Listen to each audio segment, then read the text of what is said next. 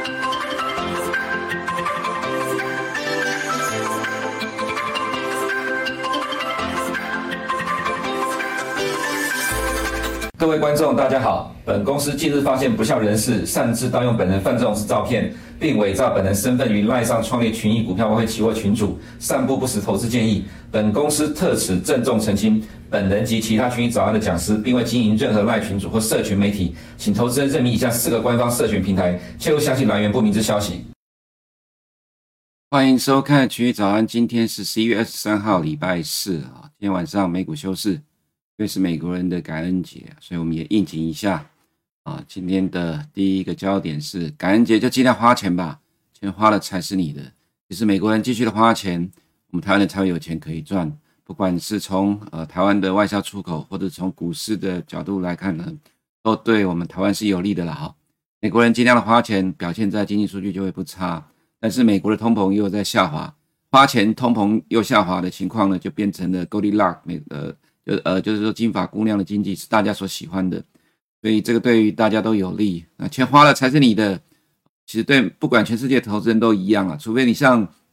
巴菲特一样买了就抱的。如果你没有打，他的逻辑是，如果你没有呃打算持有一档股票超过十年，你连看都不要看。那可是问题是，他有很多的钱，所以他可以不用花钱，也没有呃，他还有很多的钱投资在市场里面，但是他其实钱也多到花不完，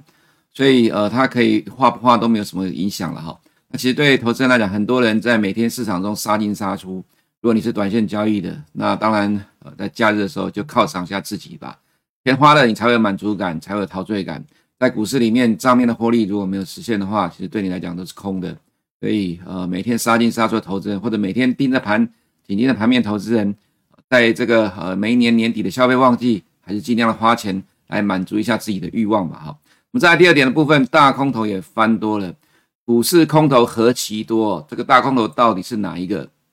之前的 Michael Burry 在今年一月的时候还是二月吧，说他投降了哈，那开始翻多了。那么你看到最近公布了十三楼的报告，呃，他其实啊在呃第二季的时候放空 S&P 500，第三季补掉了，第三季又放空了 SAX 飞半的，呃，就去买进了 SAX 的 Put，不过飞半又来到了第三季的高点，这个空方有没有占到便宜？我想你自己想想，自己用看了就知道了啦。但我们今天讲的这个大空头，并不是 Michael Burry 啦。其实美国市场从去年到现在，本来就有很多大空头，只是这些大空头一个一个声音都变得越来越小了。我们这个看到的大空头，其实是今年跟去年呃市场被评为最佳的分析师哦，最佳策略师啊。不过这里要要确认一下这个定义啊，它是指的是最佳的分析师，不是最准的分析师。去年准到爆，准到我吓到屁滚尿流。但今年呢，看起来就比较没有人提他了哈。去年。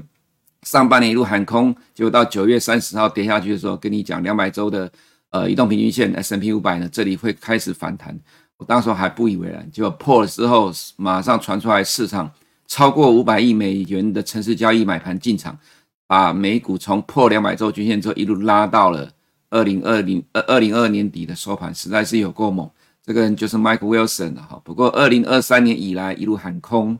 那么呃一路错还是被选为最佳分析师，所以呃 II 的这个评估呢评鉴呢其实也让人摸不着头绪。等一下我们来看一下了哈，其实因为刚好上礼拜我有提到说，呃媒体的新闻提到摩根士丹利的策略师开始翻多，我就觉得很纳闷。那么后来我们研究员去查了一下，原来是 Mike Wilson 的这个 team 翻多，只是 Mike Wilson 的名字没有被拿出来大做文章而已，看起来也不是很光彩的一件事情。那等一下我们来看一下美国的策略师的一些近期的动态吧，哈。为什么要看美国策略师？没办法，因为这些都是呃国际知名的大券商、大投行，对市场的影响力其实远比我们大的太多了。我们只能够 follow 美国人的看法，那么再从美国人看法里面呢，去找出蛛呃蛛丝马迹，去感测出到底市场要跟着谁的方向来走了哈。原则上市场有自己的脉络可循，那这个脉络就是反映未来的市场预期。市场预期的变化，呃，在蛛丝马迹呃蛛丝马迹之中。逐渐累积形成啊，所以你要去能够感受到这些市场啊细微的呃细微的这些细节的变化，呃，以去判断未来方向的改变。那么接下来我们先看一下今天的第一个焦点，数据供应商 Adobe Analytics 呢表示，美国消费者在假日购物季的前二十天，网上消费超达到了六百三十二亿美元，较去年同期成长五个 percent，超过了该公司预测四点八 percent。强劲的网上消费支出继续受到新呃新增加的需求影响，而非更高的价格。这个指的是说，这个消费金额较去年同比增加，并不是因为物价大幅度的上涨，呃所带来的，而是实际的需求很强。它反映的是美国现在的投资，呃，就美国民众现在仍然很有积极的意愿去花钱哈。那么这里也提到，十一月一号到二十号的数据显示，尽管面临学生贷款还款跟更高的利率，消费者仍然愿意消费。预计消费者在 Black Friday 的消费将达到九十六亿美元，同比成长五点七 percent。昨天我们举办的二零呃二零二四年的全球经济展望说明会呢，我们有提到美国的消费动能。正常情况来讲啊，普遍一般都认为说，美国第四季的消费会较第三季趋缓，因为第三季的基期太高了。那第四季的消费要比第三季还能够成长，这基本上本来就不是容易的一件事了哈。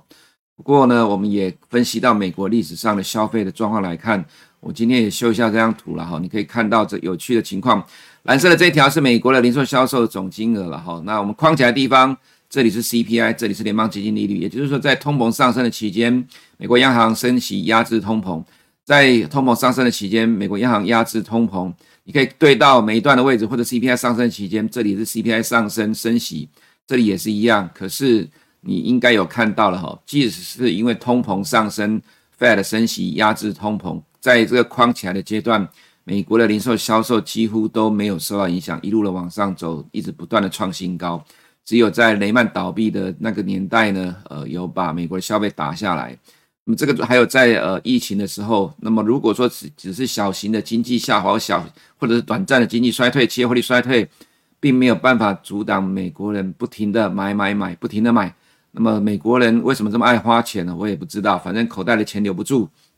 很多人都说美国人储蓄率很低，所以没有办法再消费了。如果你再把美国的储蓄率跟这张图叠掉叠在一起叠起来看哦，你会发觉这个说法不攻自破了。美国人消费根本就跟美国的储蓄率没有关系，反正他有钱就一直花，而且还是一直有钱。这也在我们昨天的呃这个说明会有提到，美国人钱实在太多了，所以一直不停的花钱。所以我们今天才用第一个焦点标题所提到的，你就继续花钱吧，反正你继续花，不管对美国经济、对于台湾股市都是有正面的帮助，也对。在节目面前的你跟我，呃，都看起来是一个 happy 的第四季了哈。那，所以现在的呃，美国第四季的消费旺季有没有可能，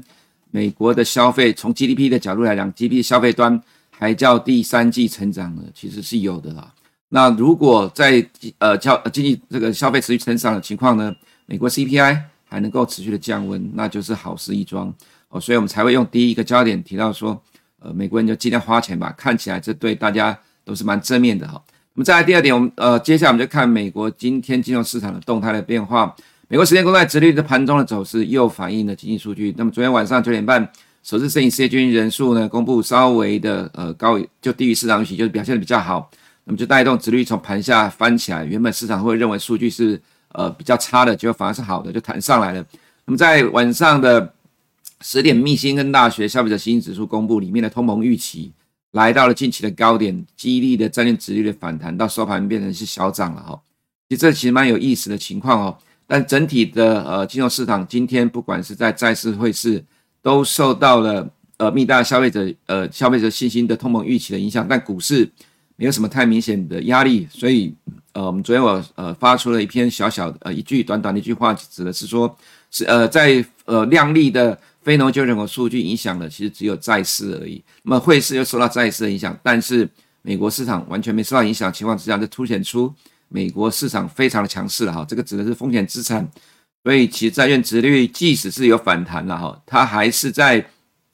从今年十月的高点五个 percent 一路降到现在的四点四，所以这个反弹并不会对于近期非常热络的美国风险资产产生压力了哈。这十年国债殖利率是呃来到了四点四，我们之前有提过了哈。美国现在的利率是五点三七五，就是在五点二五跟五点五之间。那么如果你看明年的终点利率预估的话，也就是在四点四，那么较现在的呃利率区间的中间值呢低了大概一个 percent，意思是指的说目前的十年国债殖率大致上已经大部分反映了二零二四年底之前的利率了哈，所以它应该会等待未来的经济数据的公布。再去做出相对应的发展，而不是一路的一直不停的往下掉。如果一路不停的往下掉呢，反而我会担心未来可能会有很大的反弹的空间。如果来到这里呢，那开始震荡，那么其实未来呃要反弹的空间可能就不会大了哦，因为毕竟它就是提前反映了降息的预期。那么这个降息的预期，这个数据四点四、四点五呢，可能会维持蛮长一段时间，去等待未来经济数据的演变。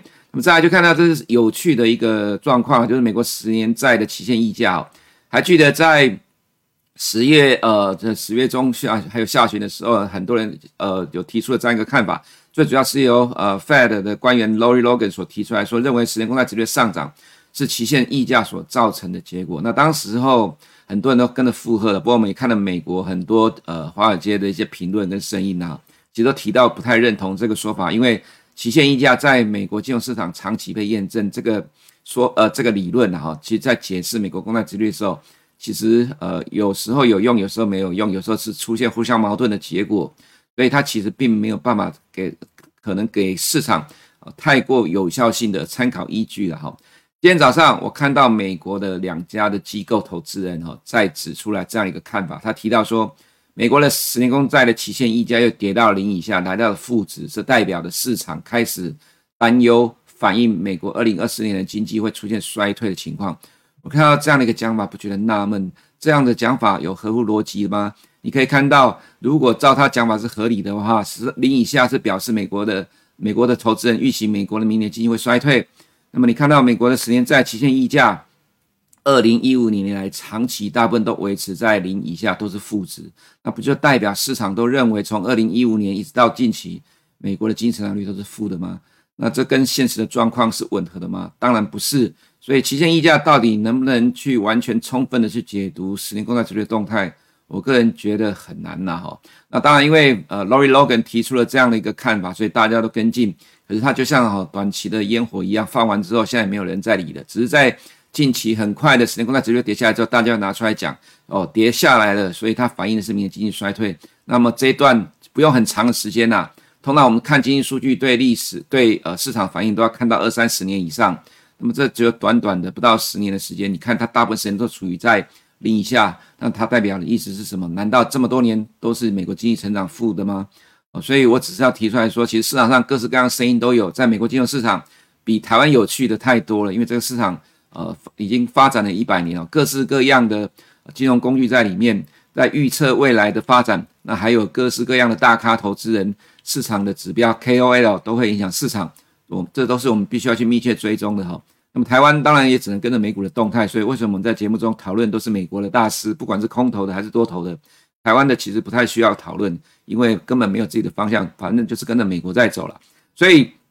期限溢价呢，并没有办法去充分的解读。呃，在近期这么激烈的美国十年公债殖利率不管上涨或下跌。哦，其实这从时间从期限溢价，你只能看到它其实是其中的一个果，我不会说它是因，因为它是债券殖利率上涨所引发出来结果。其实你只要去比对跟十年公债殖利率走势，就会发觉其实这是落后的，它并不是领先的。唯有逻辑预期才会领先市场，因为投资人根据预期而去做出对应的举动，不管你在买进或卖出，进而产生的这样的结果，所以。很多人说这里的上涨无法预测得到，但其实你只要是对一下美国的点，呃，每次有呃每一季所公布的点阵图，大概就可以得到百分之八十的答案的了哈。那么再来就是我们往下看，昨天晚上公布的重要经济数据，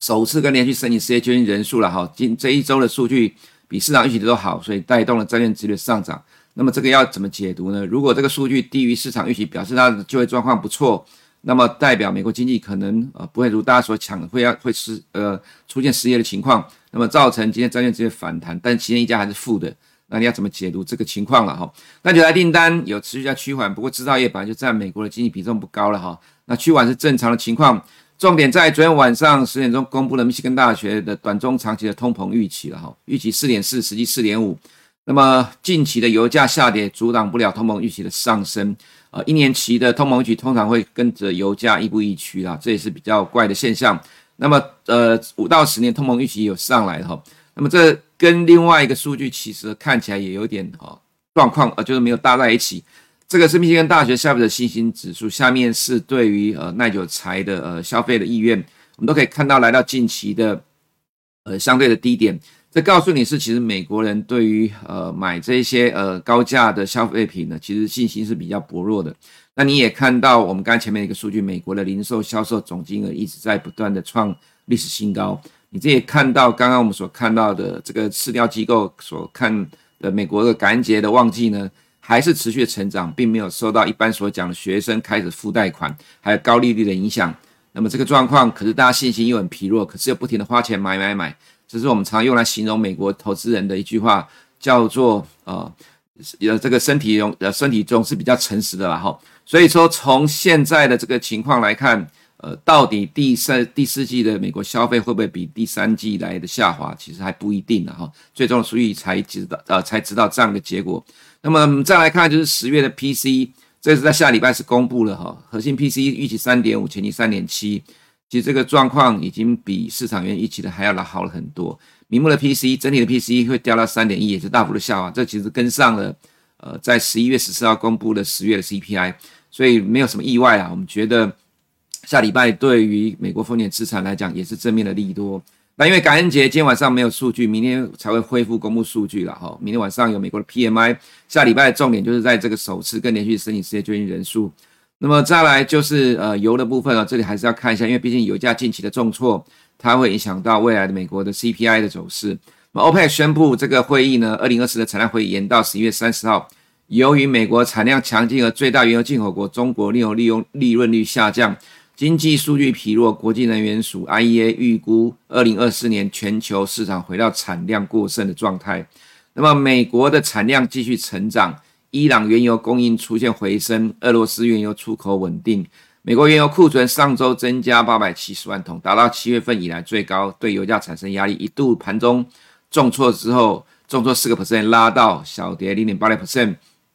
这里是两百天均线的多头抵抗了，不要怀疑两百天均线真的很准，你只要看一下美国或者是说大部呃西整个西方国家这些金融商品里面，不管是股票、债券或者是很多的商品。两百天的均线是你绝对需要去看待的一条重要的技术面的均线支撑或压力了哈。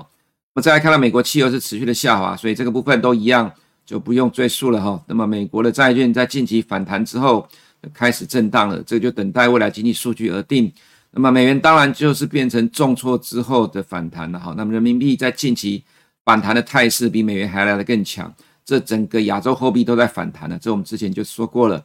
呃，我们也提到说，两百天均线会有多头抵抗，那这里看起来有，的确有有这样的情况出现了哈。这不是我发明的啦，其实是市场上呃欧美投资人早就习以为常的位置了。所以在这里出现这样的情况本来就很正常的，只是你能不能把这个东西当做是尝试，而不觉得它是意外。我指的就是说，每当来到这个位置的时候，你就必须要尊重。就像你往左边看。这里其实也有同样的情况，那么这里呢，它是一个很明显的从突破压力之后转成支撑，那么到这里呢，呃，支撑会不会最后变成压力呢？你就要看后面的演变，但是至少短期来讲，多头一定会是用力的撑一下了哈。那么在欧元区的动态，我们就不花时间解读了哈，因为毕竟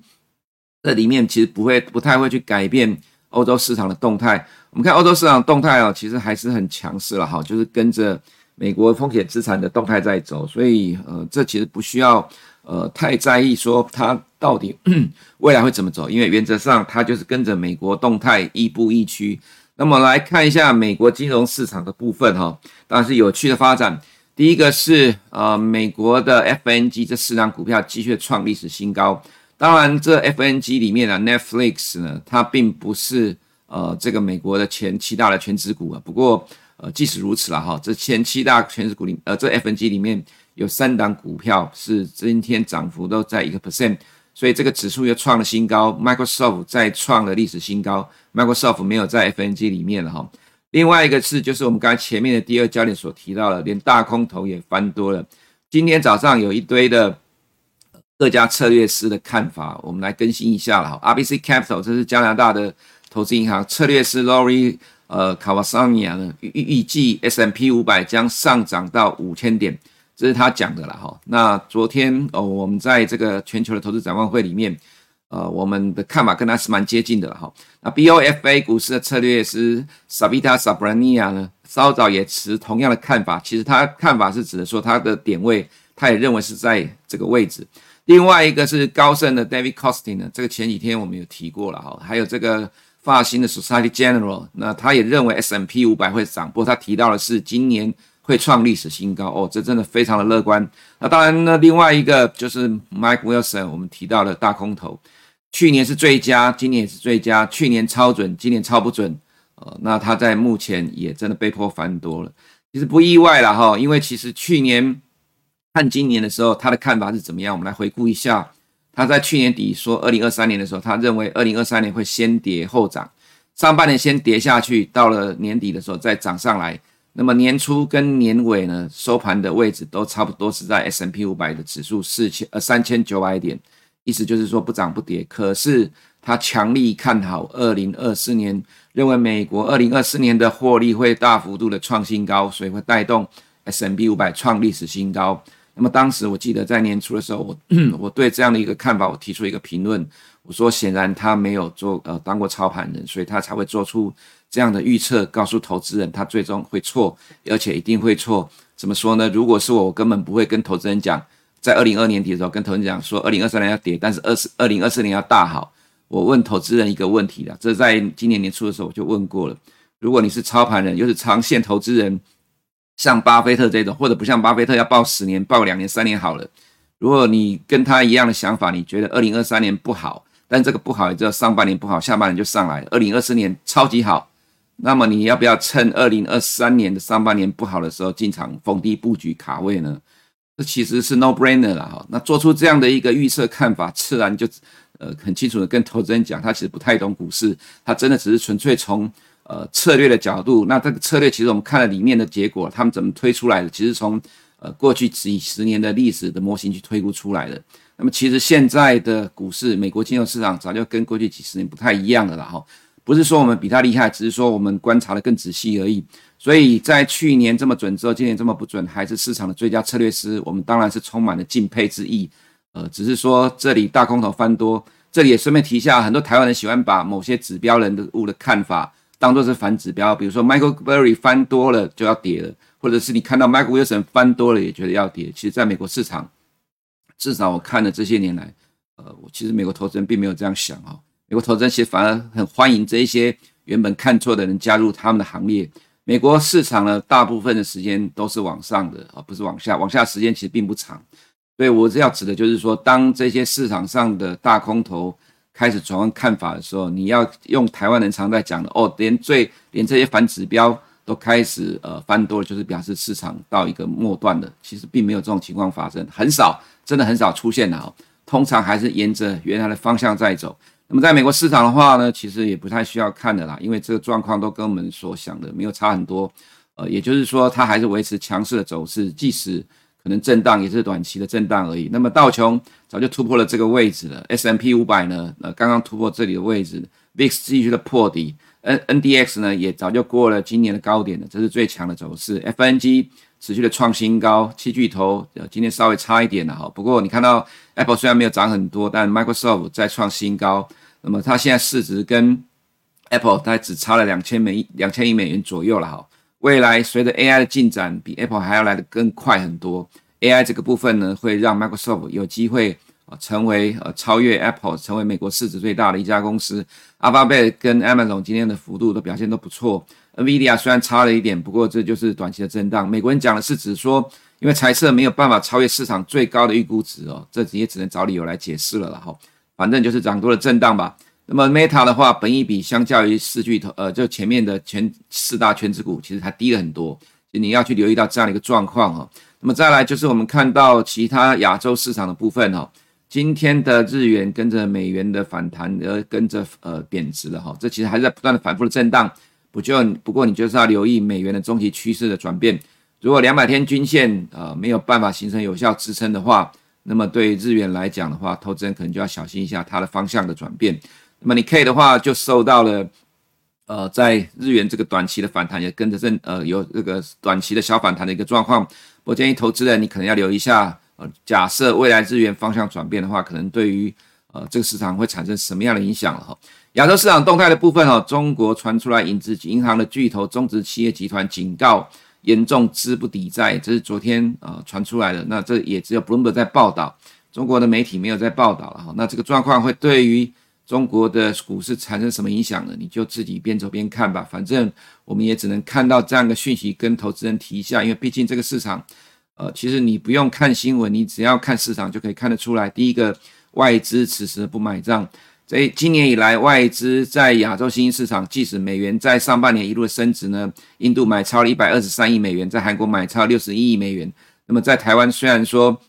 十一月之前是卖超了，不过在十一月之后大幅度的买超，外资也回流了。但是外资在这个市场就是一直不停的卖卖卖，从年初一直卖到年尾，卖不停，也没有因为呃美元贬值而回流中国市场了哈。那你虽然看到今年人民币大幅度的升值，这其实是因为美元的关系，也到了两百天均线有空头抵抗，但是在市场的激励效果并没有很强。房地产的白名单在呃对于上证房地产指数没有太明显的帮助。创业板呢，呃昨天跌了一点七三 percent。拜习会之后，美方的态度依旧没有解除对中国科技业的制裁，所以我们有提到说了哈，其实对这个市场，反正投资人你自己心里自有一把尺，我也不用再说什么太多了。毕竟我们长期的态度没有什么太大的改变了哈。那包括香港市场也是一样，虽然中资地产股指数比上证的好了一些哈，不过整个大架构上来看，你看亚洲市场从十一月来这波幅度这么大，那么呃，连 A 股跟香港其实空间反而跟不上亚洲其他市场的动态。那台湾的部分呢，其实都不用太多的文字，尽在不言中，因为你都你我都感觉得出来，只要你长期的。看群益早安，你就知道我要讲什么。台币果然在短线这么快的时间之内就大幅度的升值，从三三十二之上一路来到了这三十一点五了哈。台币还没有碰到两百天的均线，告诉你这一波的非常的弱，跟着美元呃这一段的这样的一个呃美元下跌，台币升值的过程，反而台币的这一波的升值还没有到两百天均线，但是其他的。呃，货币都来到两百天均线了，告诉你是台币虽然看起来短线升很多，但是因为这边实在是太弱了，所以才没有到了两百天的均线的位置。但这其实还 OK 啦哈。其实重点就在于说台币升值之后，其他反映出来当然就是这样的一个结果。昨天外资跟着十一月二十一号的美股的下跌的卖超七十四亿，影响有限的哈。你可以看到另外一个更强势的，永远它都会比加权指数强势，大部分时间呐哈，指的是大部分时间。它已经快要来到今年第三季的高点了，纳斯达一百已经突破了七月的高点。台湾的 OTC 其实基本上比较能够比呃，就是相较于加权指数比较能够去反映跟上美股的动态。那么加这里来到了前高之后，震荡是正常的情况了哈。反正整体的方向而言，对于二零二四年我们的看法，其实跟美国的这些。呃，大的券商策略师还蛮接近的哈。那如果美国未来发展在二零二四年还是比较正向的话，那自然台湾你也不用太悲观。虽然可能呃选举的因素呢，可能会让大家现在焦虑感开始上升，不过我们会认为说，其实真正影响台湾的关键还是美国。以上我们今天群益早安的内容，我们明天见。如果你不想错过最新市场动态，记得开启小铃铛并按下订阅。此外，我们在脸书、YouTube 以及 Podcast 都有丰富的影片内容，千万不要错过。每日全球财经事件深度解说，尽在群益与您分享。